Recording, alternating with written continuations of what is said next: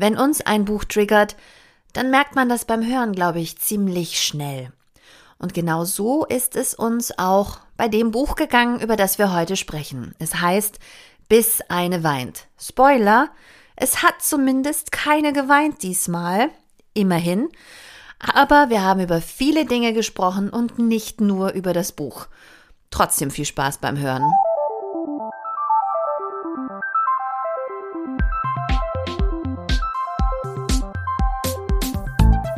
Die Leserinnen.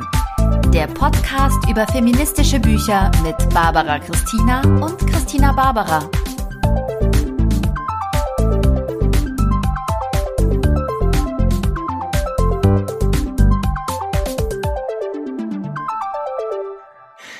Hallo Christina. Hallo Barbara, wie geht's dir? Ja, ja, muss. Sehr schöne Antwort. Die gebe ich direkt auch so. genau so. Sagt man doch so. Hm. Aber du hast uns ein Buch mitgebracht. Und du hast genau. diesmal eine ganz innovative Quelle. Oh, ja. Service Post Nummer eins auf unserem Instagram-Kanal war kürzlich ein Post, wo ich meine Bestellung bei der Bundeszentrale für politische Bildung gezeigt habe. Mega, was die alles haben. Hammer, oder? Ich meine, ich weiß gar nicht mehr, wann ich das letzte Mal da reingeschaut habe. Wobei das Buch von Mareike Kaiser, Das Unwohlsein der modernen Mutter, ist wohl schon wieder ausverkauft. Aber wir sprechen jetzt über ein anderes Buch und zwar Bis eine weint von Nicole Noller und Nathalie Stanczak. Ehrliche Interviews mit Müttern zur Gleichberechtigung, Care-Arbeit und Rollenbildern. Und weil es die Bundeszentrale für politische Bildung ist, kann sich dieses Buch auch wirklich jede und jeder leisten. Denn die sind ja subventioniert, die kriegt man für ein Abel und ein Ei. Bestellt euch dieses Buch. Der Titel ist der Hammer. Also gilt eigentlich für alles. Mutter sein, arbeiten, Leben an sich, Finanzen. genau darum geht es auch in dem Buch, lustig. Oh also Finanzen nicht so stark, aber Leben an sich, Mutter sein. Ja, super. Dann machen wir noch kurz die Schleife. Äh, erzähl was zur Autorin. Ja, ich habe das Buch entdeckt, schon ein bisschen länger, weil ich Faces of Moms schon ein bisschen länger folge. Ein die fantastischer. Sind so gut. Die sind oh, so gut. So gut, oder? Wir lieben euch. Wir lieben euch. Hallo. Und ich habe kürzlich auch Nicole, Nicole Noller, die eine, das, die eine Hälfte von Faces of Moms und von diesem Buchprojekt persönlich kennengelernt, als ich bei der Lesung von Alexandra Zykonow war in Ludwigsburg. Das ist bei Stuttgart übrigens. Und, und Christina, ähm, du bist so gut, du triffst die alle. Und ich meine, du wohnst ähm, bei Stuttgart und ich ja. sitze hier in Berlin und ich treffe niemanden, niemanden. Dabei passiert bei dir alles, alles, Barbara, alle sind da. Die wohnen da alle. Wahrscheinlich stehst du die ganze Zeit irgendwie mit, äh, mit fantastischen Autorinnen beim Bäcker und checkst es halt nicht. ja, aber also meine Ausgehzeit abends ist halt so hart limi limitiert. Ja. Dann und im ne? Kinderwagen schiebst du halt jetzt gerade aktuell auch nicht so viel. Nee, der ist sehr, sehr langsam auf dem Laufrad unterwegs. Sehr langsam. Wir kommen nicht so weit. Aber wow. falls, falls wir mal nebeneinander ähm, im Park uns aufhalten würden? Sprecht Barbara an. ich würde mich so freuen. Es war auf jeden Fall fantastisch, Nicole kennenzulernen. Und eigentlich würde ich auch gerne zur Gleichstellungsberatungs, äh, nee, Gleichstellungsbeauftragten Ausstellung in Herrenberg fahren. Ich hoffe, ich schaffe das noch. Läuft noch bis April, nämlich eine Ausstellung von Faces of Moms. What? Wirklich? Oh, yes. Das habe ich, gar nicht, hab ich gar nicht mitbekommen. Und wo ist Herrenberg? Das ist auch bei Stuttgart. Ah, okay. Hm. Aber ah, hey, cool. immerhin passiert da auch mal was hier in der Ecke. Ist ganz cool. Ja, anscheinend passiert da ja alles. Jawohl, jawohl. Das Epizentrum der feministischen Gleichstellungspolitik. Naja, auf jeden Fall, vielleicht ist der Struggle krasser. Ja, ist krasser vielleicht. Bei Alexandra Zykonow saß eine Frau, die hat gesagt, ähm, sie hat ganz viel Glück, weil ihr Mann hatte eine sehr kalte Mutter und deshalb erwartet er von ihr nicht, dass, dass sie ihm eine Feschbarbox packt für, ihre, für seine Vormittagsfeschbar im Betrieb. Das ist eine Erwartung, Oh ja, du reagierst übrigens exakt What? genauso wie Alexandra Zykonow, die fast von ihrem Stuhl gefallen wäre. Ist der drei? Ist das so eine Kinderehe? Nein, das ist hier normal. Das ist so wie in so 70er-Jahre-Filmen, weißt du, wo der Mann so Stullen mitkriegt. In, ich weiß jetzt gar nicht, ob ich weinen soll oder schreien. Oder mich ein bisschen übergeben. Ich finde es auch ein bisschen ekelhaft. Und also, Entschuldigung, können die mal drüber nachdenken, was die da erwarten? Ja, aber das ist ja wirklich halt ganz unappetitlich. Und dann soll man mit denen noch Sex haben? Äh, äh, ich kann dem doch nicht morgens eine Vespa-Dose packen und dann abends ekelhaft. Ja, wenn du, wenn du jetzt schon den Kindern eine Vespa-Box packst, kann ich jetzt mir auch noch eine Vespa-Box packen. Ja, aber, aber Unterschied. ich spreche es nicht aus. aber vielleicht nennt er seine Frau ja auch Mutti, man weiß es nicht. aber zurück zu den Autorinnen. Ja, wir schweifen wieder maximal ab. Auf jeden Fall habe ich Nicole kennengelernt und ich habe sie ja schon angehauen. Wir wohnen relativ nah beieinander. Also hier ist es äh, räumlich ein bisschen anders. Also es keine direkte Ich habe es gelesen, ich habe es aus Versehen gelesen. Wir teilen uns ja diesen Instagram-Account und deswegen Entschuldigung, falls irgendjemand uns schreibt, wir lesen es meistens beide. Wir versuchen dann immer ganz schnell wegzugucken, wenn man es gesehen hat, die andere ist jetzt gerade in Kommunikation, aber da ist nichts geheim, aber manchmal antwortet Barbara, ähm, obwohl es für mich war, aber das ist egal. Barbara vergisst vor allem immer dazu zu schreiben, dass sie es ist. Also wenn nichts dabei steht, ist es Barbara und wenn dabei steht, ist Christina, dann war es ich. Anyhow, mit Nicole würde ich sehr gerne bald einen Kaffee trinken gehen. Nicole ist Eventmanagerin und äh, Natalie ist Soziologin, wohnt in Augsburg und hat nebenher, nebenher, ich weiß nicht, ob man das so sagen darf, auf jeden Fall ist sie auch Fotografin.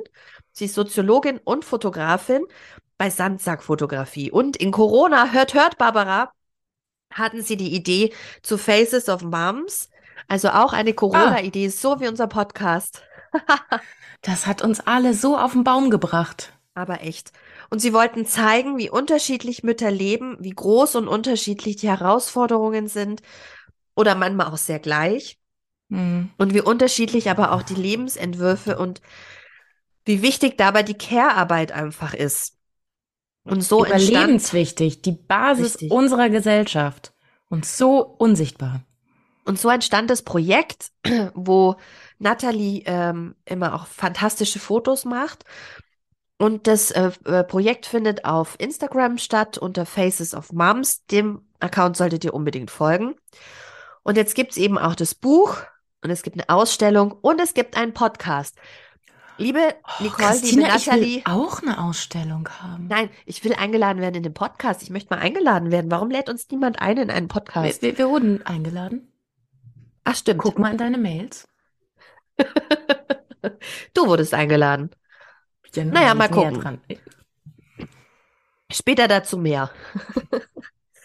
ähm, und jetzt haben sie also diesen Instagram-Account und da stellen sie immer drei große Fragen. Und zwar erstens, was ist deine größte Herausforderung? Was ist dein größter Abfuck? und was würde dir helfen. Und was mir dabei immer besonders gut gefällt, und das ist auch dem Buch ge gelungen, dass es immer sehr unterschiedliche Frauen sind. Ähm, Frauen, die zum Beispiel pflegebedürftige Kinder haben, Frauen, die noch in Ausbildung sind, Frauen, die sehr unterschiedlich alte Kinder haben, Frauen, die Alleinerziehende sind. Also es ist immer sehr eine sehr weite Range. Ich habe keine Ahnung, wo sie diese fantastischen Frauen im alle finden. Und das Buch geht jetzt noch ein bisschen mehr in die Tiefe, weil es sind lange Interviews und die Erz Frauen erzählen zum Beispiel, wie sie sich das vorgestellt haben, bevor sie Kinder gekriegt haben. Ah, darf ich ganz kurz sagen, was für eine krasse konzeptuelle Arbeit, die Mega. da wir einfach nur so äh, äh alles scheiße. Bla bla. Und okay. so lang ist Corona jetzt auch noch nicht her. Also ich meine, überleg mal, was die schon ah, alles auf die Beine gestellt haben, wie viele ja. Frauen die porträtiert haben, wie viele Frauen sie in dieses Buch gepackt haben. Das ist schon echt der Hammer. Mhm. Äh, Aber es ist hier kein Wettbewerb. No. Jede macht das, was sie, was sie kann. Können ganz neidlos sagen, es ist ein tolles Projekt. Kann ich so sagen. Ich finde ja, das toll. auf jeden Fall. Und ich finde es also toll, jede, jeder, die was macht in die Richtung. Ja. Inspirierend. Dies, Inspirierend. Und diese Interviews, was dabei wirklich so ähm, einem so nahe geht als Mutter, finde ich. Also es fängt eben an mit, wie hast du dir das vorgestellt, Kinder kriegen? Und auch, ähm, wie teilt ihr euch auf, zum Beispiel, wenn es da eine Partnerschaft gibt oder vielleicht auch getrennt lebende Eltern, wie macht ihr das? Was vermisst ihr? Was braucht ihr? Und ähm, allen gemein ist, dass sie super, super ehrlich sind. Und das finde ich so toll. Und dabei geht es auch gar nicht um regretting motherhood oder um, um irgendwie jetzt so, äh, sei so scheiße, sondern wirklich ehrlich den Finger drauf zu legen und zu sagen, ey, das habe ich mir echt nicht so vorgestellt. Und das sind aber auch gleichzeitig Mütter dabei, die sagen, ey, das habe ich mir genau so vorgestellt. Ich habe das Gefühl, dass manche von meinen Fähigkeiten oder Qualitäten viel mehr Tiefe bekommen haben, seitdem ich Kinder habe. Zum Beispiel, dass ich viel mehr Geduld habe oder dass ich, dass ich einfach wirklich aufgehe in diesen Sorgen für andere. Das liegt mir einfach. Auch das gibt's und das finde ich toll, dass es eben alles gibt. Von ich vermisse mich selbst bis hin zu, und das fand ich wirklich krass, also beim ersten Durchblättern schon signifikant viele Frauen.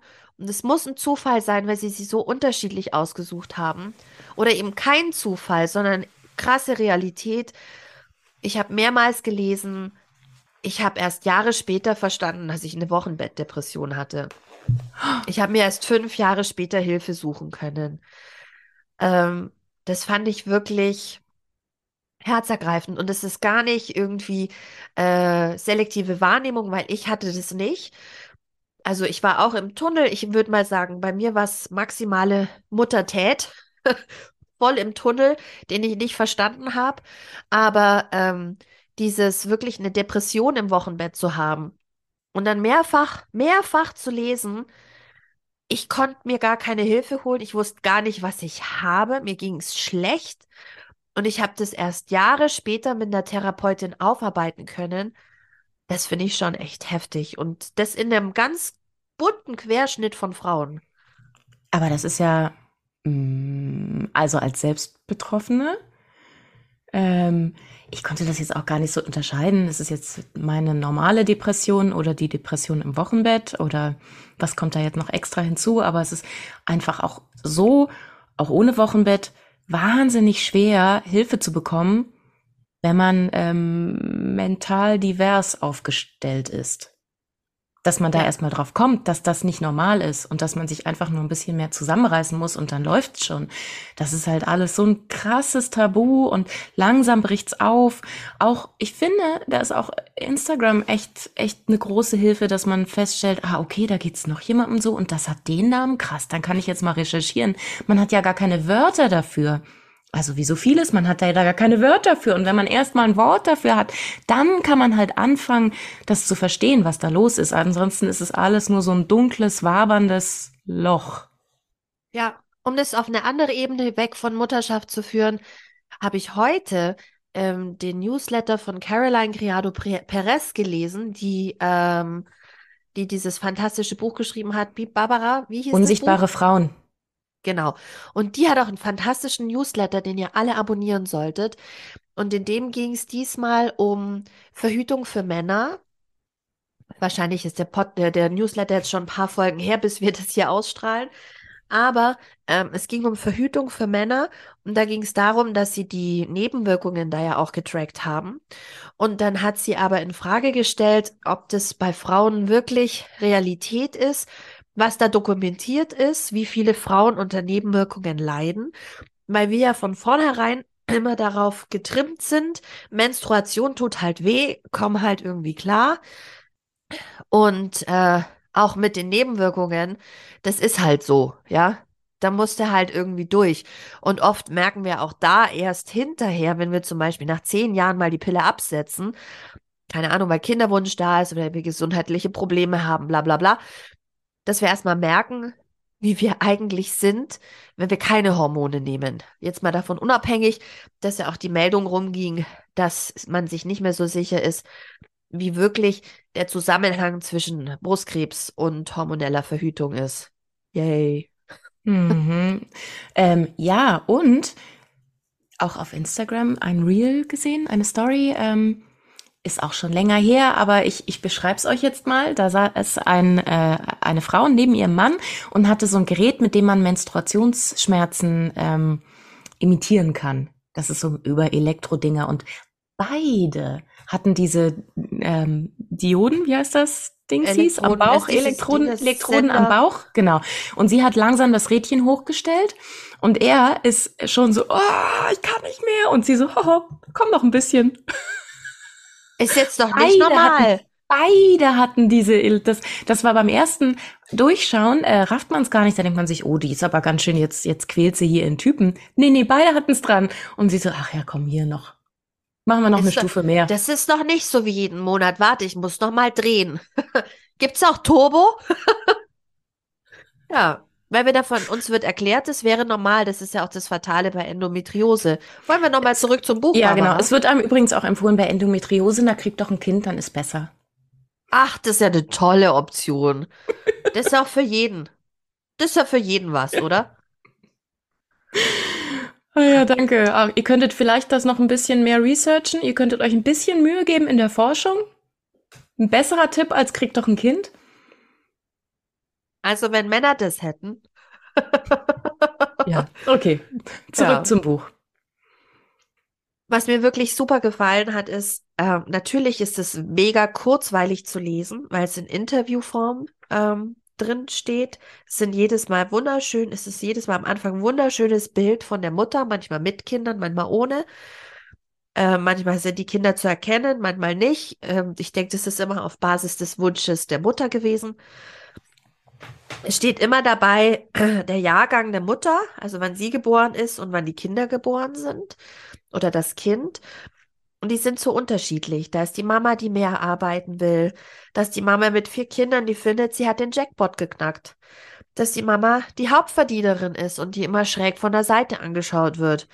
Dass die Muslima, dass die Alleinerziehende, also nicht nur eine, dass die lesbische Mutter, dass die ungeplante Mutter, die aber schon zwei Kinder hat jetzt, dass die Mutter, die kleinwüchsig ist, dass die Mom of Color, dass die Mutter, die auch DJing ist, also wirklich super, super unterschiedlich. Und ich wünschte mir, obwohl ich mein erstes Kind in so einem sehr homogenen Umfeld wie Prenzlauer Berg bekommen habe, hätte ich mir gewünscht, so ein Buch früher an meiner Hand zu haben. Ähm, Hashtag Cool Moms Don't Judge, um einfach ein bisschen mehr Lebensrealität kennenzulernen. Christina, wie hast so du dir das, wie hast du dir das denn vorgestellt, bevor du ein Kind hattest, wie das wohl wird mit Kind? Jetzt mal Butter bei die Fische, jetzt machen wir es auch. Okay. Also, ich habe mir das so vorgestellt, dass ich ja einen Partner an meiner Seite habe, der ja den Struggle sehen wird. Wir haben doch als zwei Individuen so toll zusammengelebt. Da wird es doch auch super klappen, wenn wir drei sind. Also, dann sieht man doch, die eine macht jetzt mehr das, dann mache ich mehr das. Dann verändert sich die Hauptaufteilung einfach. Und ich habe mir das so vorgestellt, dass ich wie die anderen coolen Mütter im Prenzlauer Berg mit einem Cappuccino in der Hand die Straße lang schlender. Dass ich dann ein Kind hatte, mit dem ich teilweise nicht anhalten konnte, um besagten Cappuccino zu bestellen, was die dann immer aufgemacht ist, steht auf dem anderen Blatt. Ich dachte, ich habe da eine ganz fantastische äh, Betreuung für mein Kind. Das war eine beschissene Kita und ich hätte mein Kind rausnehmen sollen. Das ist rückblickend sehr klar. Da gab es zwar Betreuung bis 17 Uhr und am Ende, wenn du dein Kind nicht um 15.30 Uhr abholst, dann ist klar, da stehen halt nur noch drei Kinder im Hof im Sandkasten, weil die anderen sind schon abgeholt. Genau, und das ist halt aber auch so ein bisschen, hier muss man mal gucken mit den Müttern, wenn die halt immer alle immer so früh abholen, also ich fände es eigentlich auch gut, wenn es da so feste Zeiten gäbe. Naja, egal. Aber ähm, das ist halt dann liegt, das ist, da machen sich halt auch alle irgendwie das Leben schwer. In meinem neuen Kindergarten gibt's das. Ich habe jetzt den besten Kindergarten aller Zeiten. Aber ich dachte, ich, ich kann das super jonglieren. Ich habe einen tollen Partner und ich kann ich bleiben auch ein Stück weit und ich kann auch, ähm, klar bin ich vielleicht auch der mütterliche Typ. Ich habe darauf gehofft, Und ähm, danach kann ich aber mich weiterhin selbst verwirklichen. Und weil ich bin ja schlau und gut ausgebildet. Und das mit der Karriere, das haben sie uns doch versprochen, dass wir trotzdem Karriere machen können, oder? Dann war es so, dass ich wirklich zurück bin und dachte, ja, die mittelmäßig Qualifizierten, die ziehen jetzt an mir vorbei und ich gehe immer früher und ich sehe eigentlich auch kein Land in sich, dass ich irgendwann das ändern kann. Kleine Kinder, kleine Probleme, große Kinder, große Probleme. Ich bin sehr, sehr gerne Mutter. Ich arbeite auch super gerne. Ich habe viele Ideen. Ähm, ich will viele Sachen machen. Der Tag ist zu kurz für alles das, was ich tun will. Und was mich am meisten umgehauen hat und ja, äh, muss noch mal auf diesen Begriff zurückkommen, Muttertät. Dieser Tunnel, dass ich mich selber nicht mehr erkannt habe, dass dieses, dieses Kind am Leben erhalten einen so in so den Sog zieht, ähm, da war jetzt auch mein damaliger Mann keine so große Hilfe, um da äh, durch Anwesenheit und äh, Unterstützung irgendwie mich, mich zu unterstützen, sondern es fiel echt alles auf mich und es hat mich wie so ein Bleimantel echt runtergedrückt. Also jetzt nicht im Sinne der Depression, sondern einfach im Sinne von so einem, so, so einem Tunnel, in dem ich war. Einfach wirklich so zwei Jahre lang, bis ich wieder das Gefühl hatte, so nach zwei, zweieinhalb Jahren, ich kann wieder irgendwie, ich, ich kann wieder spüren, wo ich anfange und aufhöre. Und äh, das Baby ist nicht mehr an mich dran geklebt. Das fand ich extrem und das hätte ich nicht so erwartet. Beim zweiten Kind war es besser, äh, aber da hatte ich auch vor diesem Tunnel sehr große Angst. Und jetzt mal schauen, wie es wird. Barbara, wie hast du dir das Muttersein vorgestellt? Ähm, ähm, das klingt jetzt total deprimierend. Ich dachte, ach so, ja, na klar, also Kinder zieht man ja alleine groß. Also der Typ ist ja dann eh weg. Dafür und, hast du ihn äh, aber noch länger behalten. ja, äh, und dann muss man auf jeden Fall immer schauen, dass man alleine finanziell äh, sich über die Runden kriegt. Also ähm, also so richtig, ich bin ja quasi Arbeiterkind. Also Karriere war ja dann nicht so, Karriere fand auf dem Lohnzettel statt. Am Ende musste halt irgendwie alles bezahlt werden und ähm, das war das Wichtige. Und darum ging's dann auch. Genau, also ich habe mir vorgestellt, der Typ ist eh weg und ähm, ich werde schon irgendwie genug verdienen, das krieg ich schon hin. Das habe ich bis jetzt immer geschafft. Äh, von daher war es eigentlich eine ganz schöne Überraschung, wie es dann wurde. der Typ war da und der kümmert sich auch und ähm, aber das, äh, das mit diesem Karriereding, das habe ich auch wirklich ähm, unterschätzt. Ich dachte, naja, die sind dann halt so bis 19 Uhr in der Betreuung und man macht dann halt so sein Jobding. Also, dass ich das natürlich dann auch gar nicht wollte, das ähm, so. Also ich habe diese Welten nicht so richtig zueinander gekriegt, wollen wir mal so sagen.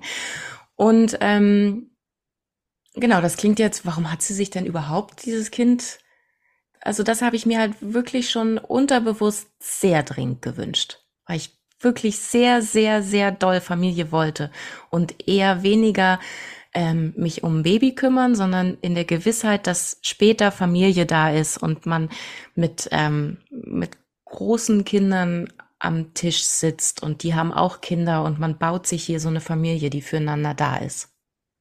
Gemeinschaft. Ja, man baut sich Gemeinschaft, genau. Man zeugt Gemeinschaft. Das ist vielleicht ein bisschen ja. größenwahnsinniges Projekt, was ich da begonnen habe.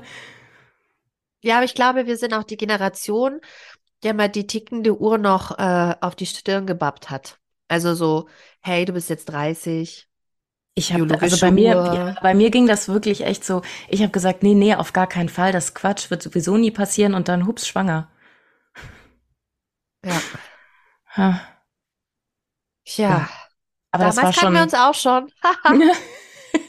Aber also ich bin der festen Überzeugung, mein Unterbewusstsein hat das schon sehr stark forciert. Das wollte das auch so. Ja. Ja, mit wenig, mit wenig Erwartungen daran gegangen und dann aber trotzdem enttäuscht worden. Das muss, das muss man auch mal hinkriegen. Ich habe ähm, eine Lesestelle mitgebracht und zwar aus dem Interview von äh, mit Thea Tasch. Und da geht es nämlich auch so ein bisschen um die Vorstellung von Mutterschaft. Also welche Vorstellungen von Mutterschaft hattest du, bevor dein Kind zur Welt kam? Was ist genau so, wie du dir es vorgestellt hast? Was ist anders? Und sie antwortet, für mich stand fest, auf gar keinen Fall werde ich wie meine Mutter und bleibe mein Leben lang zu Hause. Ganz klar war, dass ich nach einem Jahr wieder arbeiten gehen werde, vorerst in Teilzeit, aber später auch wieder einen Fulltime-Job machen möchte. Noch vor der Geburt reservierte ich einen Ganztageskrippenplatz in der örtlichen Kita für meine Tochter. Tja, und dann wurde ich Mutter und erlebte den größten anzunehmenden, in Anführungszeichen, Kulturschock. Wie hat dich das Muttersein verändert? Ich frage mich noch heute, warum es insbesondere unter Frauen, warum es insbesondere unter Frauen so totgeschwiegen wird, welch eine Veränderung die Mutterschaft mit sich bringt. Sowohl in Hinsicht auf sich selbst auch auf die, als auch auf die Partnerschaft. Die Geburt eines Kindes wird manchmal auch als Anschlag auf die Zweisamkeit der Paarbeziehung bezeichnet. Und genau diese Erfahrung habe ich gemacht. Tatsächlich hat die Mutterschaft alles in mir verändert. Diese Liebe und innige Bindung, zu meiner Tochter Mamante und überforderte mich zugleich. Sie brauchte mich so dringend und plötzlich schaffte ich es nicht einmal mehr, meinen Grundbedürfnissen nach Schlaf, Essen und Körperpflege nachzugehen. Gleichzeitig fiel es mir unheimlich schwer, die Kontrolle für sie abzugeben. Plötzlich bereitete mir der Gedanke, sie mit einem Jahr in fremde Hände zu geben, großen Schmerz und löste eine unüberwindbare Trauer in mir aus. Ich konnte nicht mehr schlafen schämte mich für diese Veränderung in meiner Haltung und wusste mit dieser Dissonanz nicht umzugehen. Ich hatte auch ein schlechtes Gewissen beim Mann gegenüber, da ich einfach in Eigenregie beschloss, unseren gut durchdachten Plan über den Haufen zu werfen. Womit ich außerdem nicht gerechnet hatte, ich wurde Mutter und legte unbemerkt alle meine anderen sozialen Rollen ab. Ich war nicht mehr Sozialpädagogin, ich war nicht mehr Ehefrau, ich war nicht mehr Theatasch, mit der Zeit entwickelte ich aber eine starke Sehnsucht nach meinen anderen Rollen. Und auch wenn ich heute auf dem richtigen Weg bin, fällt es mir nach wie vor schwer, das Gleichgewicht zwischen all diesen Teilen meines Selbst zu finden. Im Zweifel entscheide ich mich immer wieder für meine Mutterrolle. Ich finde, es trifft es ganz gut. Mega gut. Und darauf kann, kann ja. ein keiner vorbereiten. Ja, und ich muss auch sagen, das war der größte Unterschied zwischen ersten und zweitem Kind, dieses, diese komplette Zerstörung deines Selbst. Ja. Beim ersten Kind. Da ist nichts mehr, nichts mehr, du bist nur noch Staub. Und dann daraus muss man irgendwas Neues formen. Und daraus äh, bilden sich neue Routinen und irgendwie ein neues Selbst. Und ähm, beim zweiten Kind weiß man, was auf einen zukommt und lässt es nicht mehr so weit kommen und hat auch irgendwie so, kann besser da seine Grenzen verteidigen. Ja, und kann auch auf was, ab. ja, und kann auch auf was zurückgreifen. Aber beim ersten Kind totale Vernichtung. Ja. Also ich, mit ganz viel Liebe auch, aber was jetzt mich persönlich angeht, das war krass. Ähm, und ich finde es aber, also ich meine, das machen wir ja auch hier in diesem Podcast immer, dass, dass wir dieses, dass, dass, dass wir auch das, das Leid, von dem Leid sprechen, was es mit sich bringt. Und das ist auch wichtig, finde ich, dass man das, dass man das sichtbar macht. Und ich, ähm, das machen wir ja nicht, um irgendwie Mitleid zu bekommen, äh, sondern damit man schauen kann, dass man sagen kann, Mütter brauchen Strukturen, die ihnen helfen. Wir brauchen Unterstützung. So, ja. das geht nicht, dass man damit so allein gelassen wird. Zumindest das Minimum, das wirklich das Minimum ist, dass man weiß, ah, du bist nicht allein und das, was du fühlst, fühlen auch alle anderen. Und ähm, wir brauchen Oder Unterstützung. Viele anderen. Oder und viele unter, ja, haben viele. Viele haben sehr unterschiedliche Gefühle einfach. Und ähm, dass du gerade dich so fühlst, ist aller Wahrscheinlichkeit so normal und es gibt ganz viele, die das auch fühlen. Genau, und es ist, und es liegt Range in der, gibt. es liegt in dieser Struktur, in der wir leben, dass, dass wir keine Hilfe haben. Ja. Und dass es gewollt ist. Und das muss sich ändern. So. Ja. Ich kann mich an ein langes Gespräch so ziemlich am Ende meiner Ehe erinnern, wo ähm, ich versucht habe, meinem damaligen Nochmann das zu erklären, bevor wir uns dann endgültig getrennt haben, weil er nicht verstehen konnte, dass ich meine Priorität wegverschoben hatte von auf dieses Konzert gehen hin zu oder lieber zwei Stunden mehr schlafen. Das kann aber auch niemand verstehen, nee. der keine Verantwortung übernommen hat. Entschuldigung, rückblickend betrachtet, wenn man da keine Verantwortung übernimmt, wenn man keine Care-Verantwortung übernimmt, dann kann man auch dieses Gefühl nicht verstehen. Dann wird einem ja auch nichts weggenommen. Den meisten Männern wird ja nichts weggenommen. Die können ja einfach so weitermachen. Und abends knuddeln sie mal kurz oder spielen ein bisschen auf der Couch and that's it. Kann, also, das ist ja. ein großes Ungleichgewicht. Ja, und er hat dann immer gesagt, aber wenn du könntest, dann würdest du doch auch immer noch gerne auf die Konzerte gehen. Und ich gesagt, ja, aber ich habe ein Kind bekommen. Also die Frage stellt sich nicht mehr. Die Frage stellt sich doch nicht mehr. Soll ich es ab abgeben? Also, um dann zu meinem alten Leben sofort zurückzukehren? Ich habe die Entscheidung getroffen, ich habe es auf die Welt gebracht und ich begleite es jetzt so lange. Und ja, das dauert dann halt so lange, wie es dauert. Hast du dann ein Kind, das sich nicht ablegen lässt, dann hast du ein Kind, das äh, vielleicht kein Beikost-Fan ist und kein Fläschchen will. Dann hast du ein Kind, das nicht zum Babysitter will und auch nicht zur Oma. Dann hast du ein Kind, das nicht mal der Papa ins Bett bringen kann. Das gibt's alles. Und du kannst aber halt seltenst, klar kannst du sagen, wir müssen jetzt eine Lösung finden, aber das ist halt, ja, der blöde Spruch gilt, da musst du jetzt durch. Das gilt schon. Weil man Weil halt. Ich habe mich ja dafür entschieden und ich mache das dann auch und ich ziehe das auch durch. Das heißt nicht, dass ich nicht an anderer Stelle wirklich dankbar bin für Unterstützung. Und wenn es eben dann nicht ist, das Kind ins Bett zu bringen, dann ist es vielleicht am Abend noch eine Stunde das Kind zu beschäftigen, damit ich mich trotzdem noch mal aufs Sofa setzen kann. Und so tun kann, als hätte ich sowas wie einen Feierabend. Und was man auch wirklich nochmal erwähnen muss, wir tragen ja die Verantwortung für ein Leben. Wenn wir uns nicht kümmern, dann stirbt dieses Kind. Ja, zumindest am Anfang.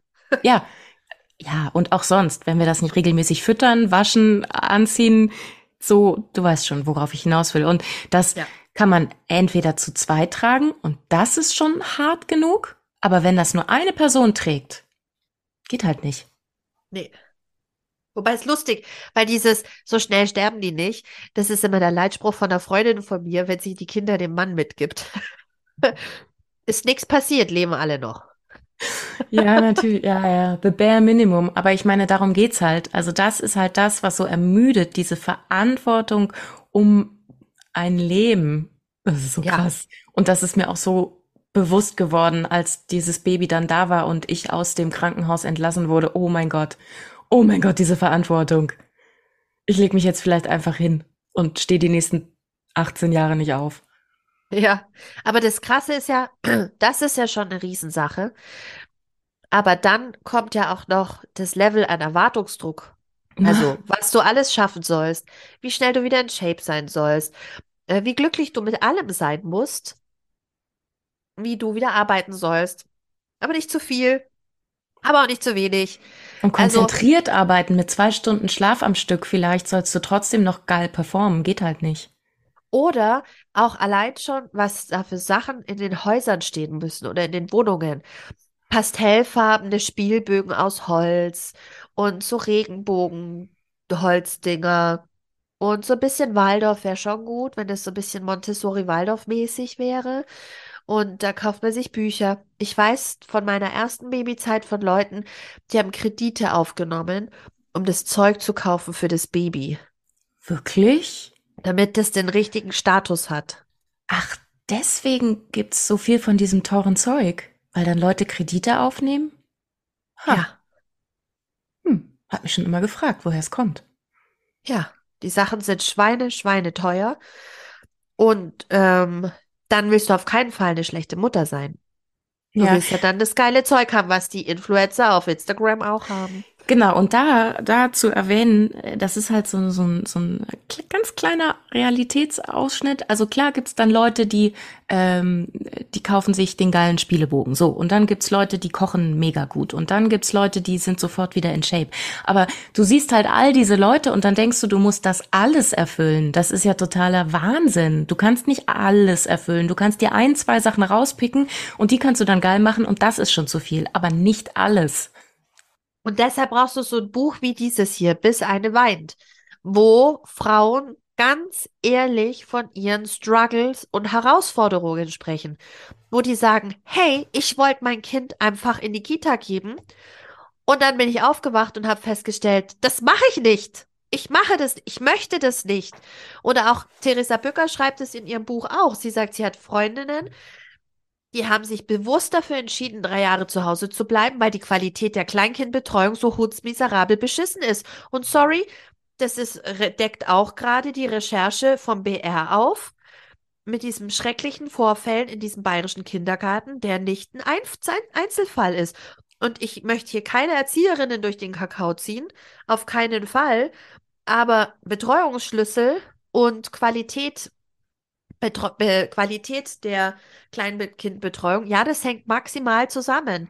Also, wenn ich Natürlich. persönlich mit zehn Kleinkindern zwischen eins und drei bei mir zu Hause im Wohnzimmer werde ich durchdrehen. Ich würde durchdrehen. Ja, das ist ja so wie, als wenn ich als Grafikerin einen Job machen soll und krieg nur so eine Zaubertafel. Das fände ich schön. Kannst du, so, kannst ja, du nee, geht nicht. geht halt nicht. So, also das, ähm, und ich muss dazu sagen, also ja, natürlich gibt es dann diese Entscheidung, okay, dann, dann bleibe ich drei Monate, äh, drei, oh Gott, drei Jahre zu Hause und kümmere mich um mein Kind, weil die Betreuung ist so schlecht. Das ist ähm, auch gut, wenn man diese Entscheidung treffen kann und natürlich auch finanziell treffen kann. Und ich kann jetzt nur von mir sagen, ich hatte Panik, ich hatte solche Panik, noch länger alleine mit dem Kind zu bleiben ich hab's total lieb, aber ich habe dann immer Spieletreffen organisiert, um unter Menschen zu sein und ähm, ich bin nicht so gut mit dem Baby alleine. Ja, und es gibt und es gibt und halt ich bin so dankbar, dass ich in der Lage, also dass ich äh, diesen tollen Zufall hatte, eine ganz ganz tolle Kinderbetreuung zu finden. Ja. Und also ist unsere Glück. ist so fantastisch, die ist so toll. Und ich weiß, das ist ganz selten, aber unsere ist so toll. Unsere auch. Ich habe noch eine Lesestelle mitgebracht. Eine Frage, die Sie allen gestellt haben, ist auch, was wünschst du dir als Mutter in der Zukunft von unserer Gesellschaft? Und hier antwortet Ursu, die ein Kind hat und äh, die mit einer Frau verheiratet ist. Und Ursu sagt Wertschätzung. Als meine Tochter erst ein paar Monate alt war, fragte mich eine Mutter einmal, wie ich denn so klar käme.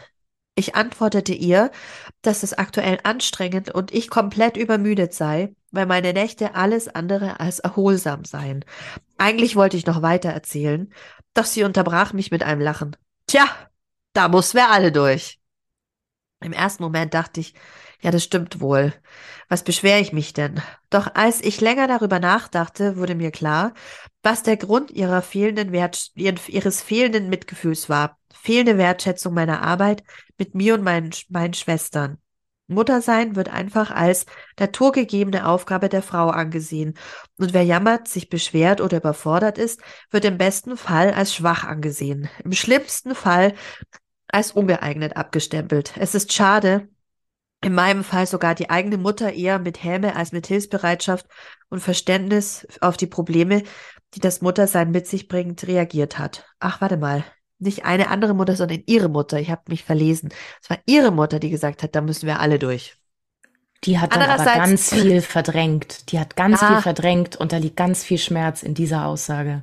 Und ich glaube auch, das ist wahnsinnig internalisierte ja, Misogynie. Misogynie, weil Danke, Baba. Weil ähm, genau diese Sprüche machen wir Frauen über andere mhm. Frauen, mhm.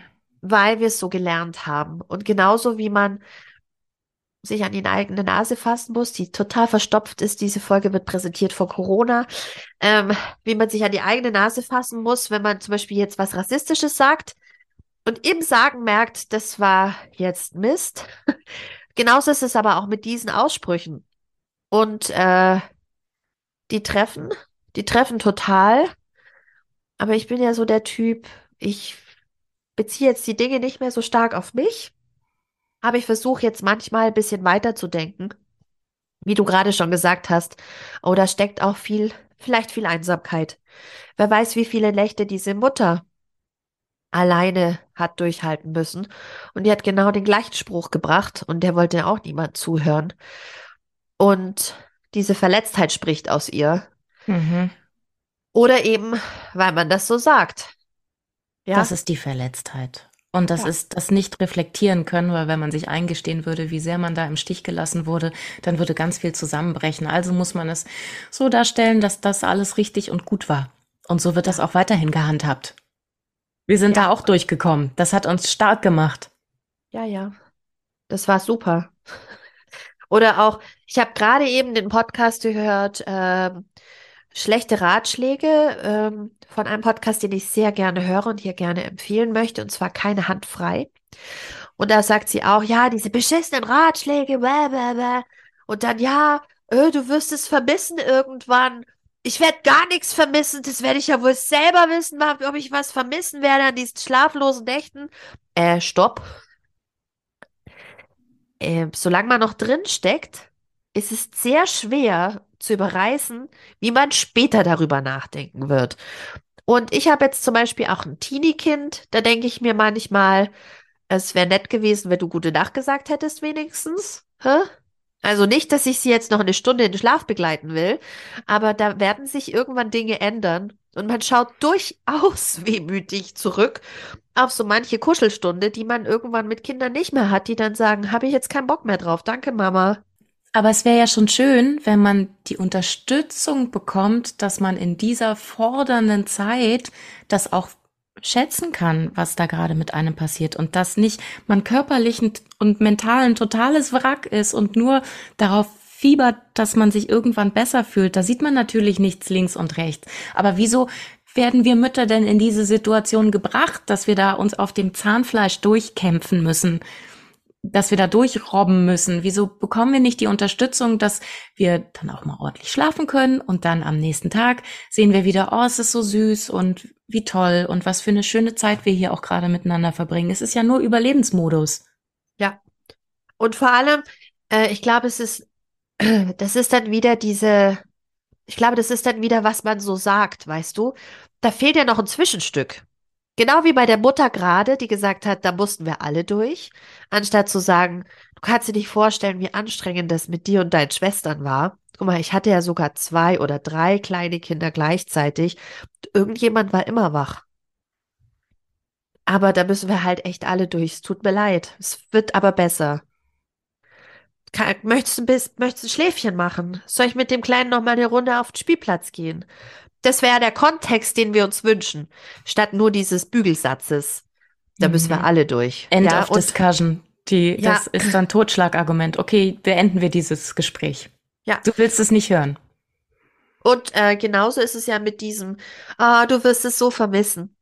Da, da fehlt ja auch noch was. Da fehlt ja eigentlich, oh Gott, ich kann mich da so dran erinnern. Du hast das Gefühl, das hört nie wieder auf. Du wirst nie wieder schlafen, richtig? Und du läufst durch die Gegend wie ein Zombie und du denkst beim Einschlafen schon über den Kaffee nach, den du am Morgen trinkst. Ich war da, genau wie du. Uns geht's allen so. Schau die müden Mamas an, die dich an dir vorbei, durch dich durchschauen, wo du denkst, die ist aber schlecht drauf. Die ist nicht schlecht drauf, die ist müde. Die ist am Ende. ist Die ist am. Ende. Die möchte sich jetzt auf diesen Bürgersteig legen. Ja, es sind alle müde. Es sind alle müde. Aber es kommen auch andere Zeiten und du wirst sehen, irgendwann plötzlich schlafen die. Und du kannst dich nicht mehr dran erinnern, wie du funktioniert hast mit immer nur zwei Stunden Schlaf am Stück. Aber es wird, es wird passieren. Wenn's Abitur macht, schläft's. Versprochen.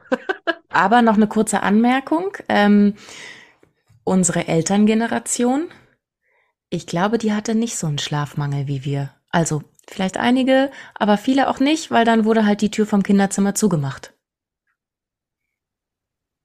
Ich bin mir nicht ganz sicher, wie viele das so durchgezogen haben. Auf jeden Fall, auf jeden Fall. Und Meinst du? wenn du, wenn du hier bindungsorientiert dich um dein Kind kümmerst, was super ist, aber wir sind die erste Generation, die das wirklich tut. Wir haben noch keine Erfahrung. Wir wissen nicht, wa- was, wie geht man denn jetzt damit um? Und ich Also- glaube auch, da ist dann wenig Verständnis von der älteren Generation, weil die halt das so hart gehand, ge- gehandhabt haben. Meine Eltern haben 1966 geheiratet. Ich war ein Nachzüglerkind. Also spät noch mal ein Kind kriegen liegt bei uns voll in der Familie. Und ich sag oft zu meiner Mama, viel von dem, wie ich jetzt mit meinen Kindern bin, äh, kommt direkt aus dir. Und oft sehe ich jetzt, wie wertschätzend und bindungsorientiert ihr mit mir umgegangen seid. Vielleicht, weil ich der Nachzügler war. Das heißt ersehnte Kind, ja. Aber ich glaube, man tut vielleicht auch den vorangegangenen Ge äh, Generationen durchaus auch teilweise Unrecht. Wobei, da gibt's auch völlig Bekloppte. Die also waren ja selber traumatisiert. Ich will ja jetzt auch nicht auf niemanden mit dem Finger zeigen. Die hatten alle ihr Päckchen zu tragen durch den Krieg. Die sind alle traumatisiert auf irgendeine Art und Weise und äh, in irgendeinem Ausmaß, auf einer Skala. Ja. So. Und, also äh, meine Mutter hat gesagt, ja, also du hast nach zwei Wochen durchgeschlafen. Du musst jetzt nur zwei Wochen durchhalten und dann ist gut. Dann war ich Mutter und dann dachte ich, zwei Wochen? Nein. Aber jetzt erklärt sich ganz vieles. Ich glaube aber auch, dass die oft das gar nicht mehr so sich erinnern. Hm. Also bei mir ist es jetzt noch relativ nah. Du bist noch mittendrin, dass das Kind nicht gut schläft. Äh, aber jetzt schon mit so einem halben Jahr Abstand vom Schlafmangel, weil er jetzt durchschläft, kann ich sagen, it's a whole new world und es ist so weit weg. Ich habe drei Viertel davon vergessen. Wirklich. Ich habe jetzt schon drei, und es ist ein halbes Jahr her, schläft erst seit einem halben Jahr der Kleinste. Thank God. Ähm, aber ich habe jetzt schon wieder drei Viertel vergessen, ehrlich. Hm. It's magic. Was Schlaf einem doch alles abnimmt. Es, es ist, es ist äh, ein Grundbedürfnis, ein Grundbedürfnis und ähm, da sollten wir Strukturen für finden, dass jeder diesem Grundbedürfnis nachkommen darf. Ja. Damit können wir jetzt eigentlich auch die Folge beenden. Alle mehr schlafen. Ich hätte noch eine Lesestelle. Oder zwei. Warte. Ja, bitte. Ich skippe, ich skippe zum Schlusswort. Das Schlusswort gehört nämlich zu meinen Lieblingsstellen. Pass auf. Ein vorläufiger Schluss. Der, das Schlusswort wie, wird wie folgt eingeleitet. Es ist 23.30 Uhr, während ich diese Ta Zeilen tippe. Verdammt, es ist noch keine Brotzeit für den Kindergarten morgen vorbereitet. Und irgendeinen Zettel sollen wir ausfüllen. Wo ist der? Der Wäschebetrockner brummt vor sich hin. Morgen werde ich auf jeden Fall früher ins Bett gehen. Und wie es, oder, und es wie immer machen. Äh, und wie, und es wie immer nicht machen. Der Mann und die Kinder schlafen schon längst. Ich liebe diese Menschen. Aber ich liebe auch diese Ruhe. Die Ruhe vor dem Sturm. Jetzt könnte ich endlich mal durchatmen, meine Gedanken zu Ende denken. So, jetzt kommt das richtige Schlusswort. Mutter sein verändert. Die ganze Zeit, immer und überall. Wir werden stärker, aber auch ängstlicher. Wir werden flexibler und gleichzeitig strukturierter. Wir werden liebevoller und trotzdem aggressiver. Wir müssen, wir können, wir wollen, bis eine weint. Dieses Paradox vereint wohl alle Mütter und Sorgepersonen in diesem Buch. Es beschreibt einen steten Veränderungsprozess, den alle durchlaufen. Dieser Prozess muss nicht immer positiv sein. Er kann sich über Jahre erstrecken. Das Muttersein schlängelt sich wie eine Kurve durch den Plot des Lebens. Es gibt Happy Ends und lustige Kurzgeschichten, Tragödien und Dramen. Bis eine weint eben. Wir verfolgen mit Faces of Moms zunächst einmal nur zwei grundlegende Ziele. Das Sichtbarmachen struktureller Benachteiligung von Frauen und insbesondere von Müttern in unserer Gesellschaft und die Entperfektionisierung der Mutterrolle. Weg mit Friede, Freude, Eierkuchen. In unser, unsere Kampagne macht sichtbar, welchen gesellschaftlichen Herausforderungen Mütter gegenüberstehen.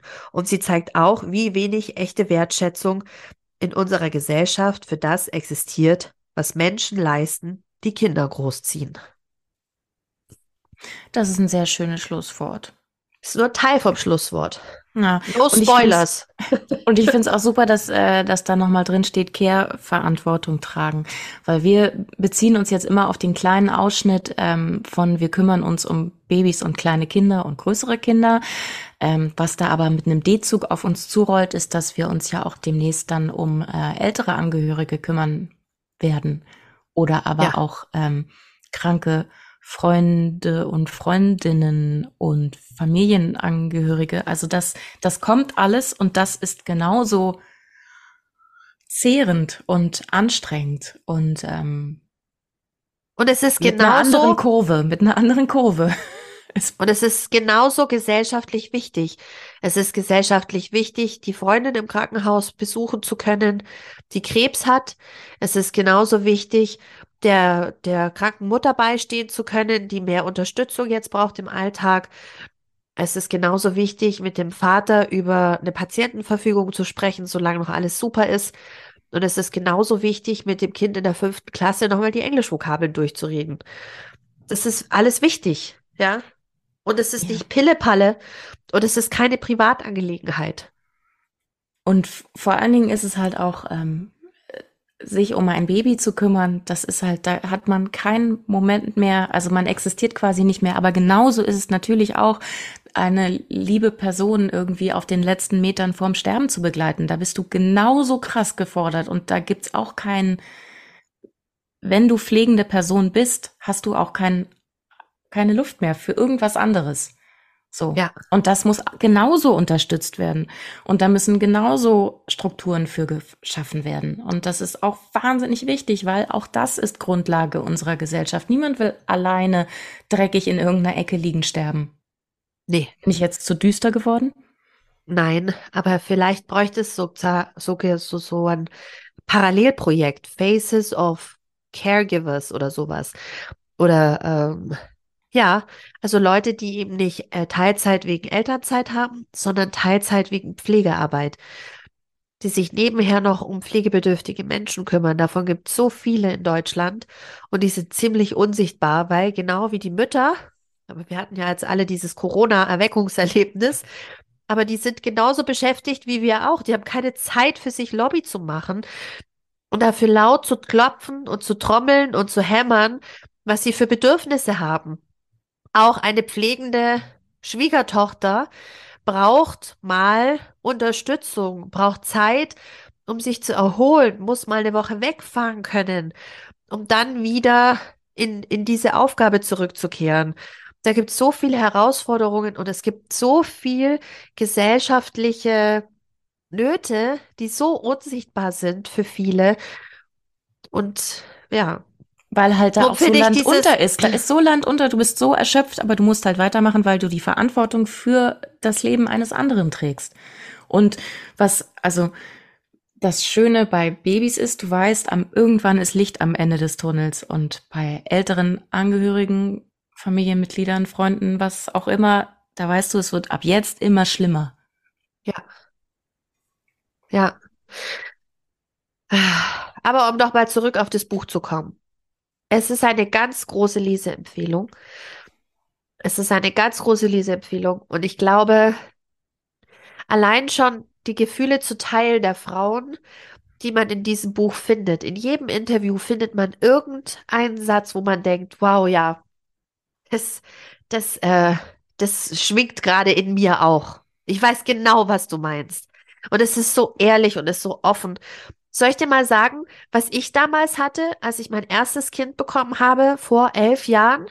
Da hatte ich Oje, ich wachse, dieses berühmte Buch mit diesen Sprüngen und das ist, ist alles ein nur eine Phase. Es ist alles ein ja, Schub. Ja. Aber weißt du, was der Satz war, der mich durch die härteste Babyzeit mit meinem sehr, sehr anspruchsvollen kleinen Baby gebracht hat? Da gab es einen Satz, weil ich habe es ja natürlich nicht mal geschafft, dieses Buch regelmäßig zu lesen, immer nur im Notfall, weil ich dachte, oh Gott, was ist das? Da stand sowas in der Art wie, das Baby macht in Woche XY wieder einen Sprung. Die Mama fühlt sich jetzt sehr müde und hilflos. Und das war das Beste und Auffangendste, was ich gelesen habe in meiner Mütterzeit. Aber siehst du, wir brauchen Solidarität. Mütter müssen sich solidarisieren, damit wir nicht ja. denken, bei allen anderen läuft es total perfekt.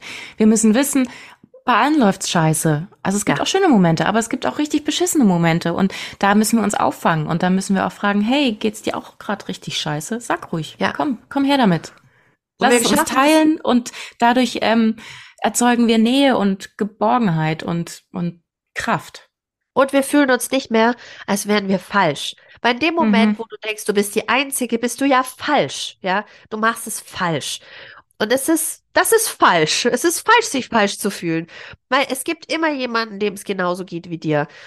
Also, wenn wir selber uns an die Nase fassen und jemanden treffen und die sagt, ähm, ich halte es nicht mehr aus, ich muss irgendwann wieder schlafen, dann muss man wirklich, wirklich die richtigen Worte finden und, und Verständnis zeigen und die Person auffangen.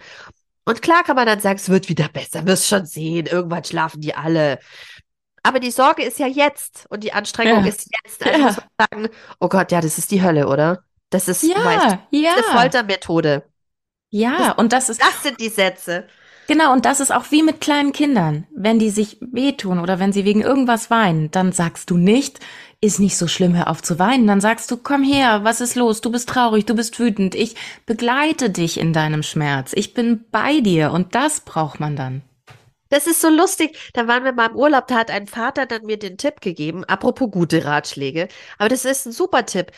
Ähm, mein Kind konnte noch nicht so gut sprechen, hat sich aber oft geärgert und dann hat er gesagt, Tipp des Jahrhunderts, Achtung. Einfach sagen, oh ja, oh ja, das verstehe ich. Ja, ja, ich weiß genau, was du meinst. Ja. Und es ist scheißegal, ob man weiß, was gerade falsch ist oder nicht. Es ist egal. In dem Moment, wo du sagst, oh, oh ja, ja, das verstehe ich. Aha, ja. Uh, ja, oh, da würde ich jetzt auch weinen. Oh, das ist echt schlimm. In dem Moment fühlen die Kinder sich total aufgefangen. Das war der Tipp des Jahrhunderts funktioniert bei jedem Kind. Aber auch bei Erwachsenen, das Und möchte ich auch hören, wenn es mir schlecht geht. Ja. Dann will ich nicht hören, mach doch das oder ist nicht so schlimm, sondern dann will ich hören, ist richtig scheiße, ja. Mhm. Ja. Ist normal, es ist alles normal. Es ist alles jedes ist Gefühl, das du fühlst, mhm. ist normal, weil du es fühlst. Es fühlst. Was soll denn ja. daran nicht normal sein? Und wir sind alle richtig. Und um jetzt nochmal den Bogen zum Patriarchat zu bekommen, wir bekommen sowieso ständig das Gefühl vermittelt, wir sind nicht richtig, weil wir keine weißen Männer sind. Das ist richtig. Die also Frage bis ist, auf die weißen Männer, weil die sind ja weiße Männer. Aber alle ja. anderen sind nicht richtig. Und wie verunsichert die sind, wenn man ihnen mal sagt, dass sie fast nicht richtig machen. Nein, du kannst der Frau nicht einfach ins Dekolleté schauen. Ah, ich lese da gerade so ein Buch, Barbara, da müssen wir bald drüber sprechen, okay? Ja, unbedingt.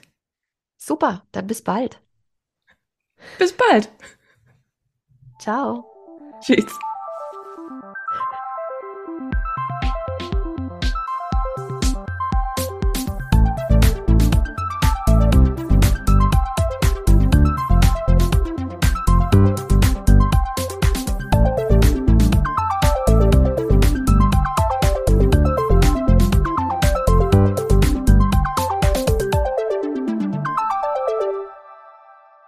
Das war der Podcast Die Leserinnen. Redaktion und Moderation Barbara Meyer und Christina Häusler. Produktion Christina Häusler. Musik Bernie Meyer. Danke fürs Zuhören.